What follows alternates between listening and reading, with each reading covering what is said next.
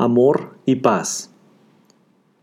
El desánimo es un pantano venenoso donde se asfixian las más bellas aspiraciones de la vida.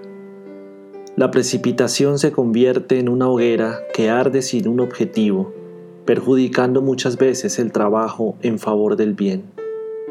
El recelo sistemático constituye un campo donde crecen las plantas dañinas que destruyen el sembradío de la esperanza.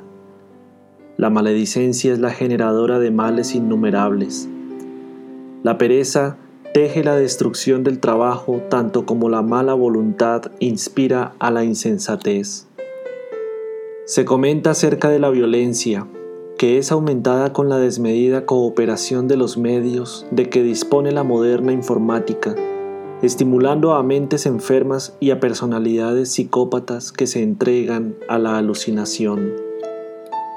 La terapia para combatir la terrible epidemia que domina al mundo es el amor en todas sus expresiones. Amor fraternal que sustenta la amistad y esparce la confianza. Amor espiritual que generaliza el interés de todos por el bien común. Amor cristiano en servicio activo que desarrolla el trabajo y disemina la solidaridad. El amor que comprende el error es émulo del amor que reeduca, de la misma forma que el amor que perdona promueve el amor que salva.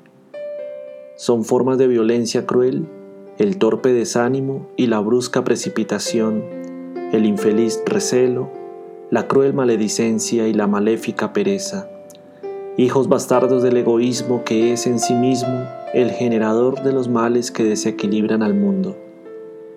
Contribuye al orden y a la paz mediante la utilización de la palabra atinada, hablando para ayudar, extendiendo el bienestar moral y los lineamientos del equilibrio, mediante el pensamiento, poniéndote a resguardo del pesimismo, irradiando ondas mentales de simpatía, orando en silencio, a través de la acción produciendo el bien, aunque sea con la modesta dádiva de una luz encendida en la oscuridad, de un vaso de agua fría en el ardor de la sed, de un mendrugo entregado al hambriento, de un grano lleno de vida en el surco fértil, con los ojos puestos en el futuro. Cada uno puede ofrecer lo mejor de sí, donar la más importante cuota de lo que en palabras simples y plenas es el amor.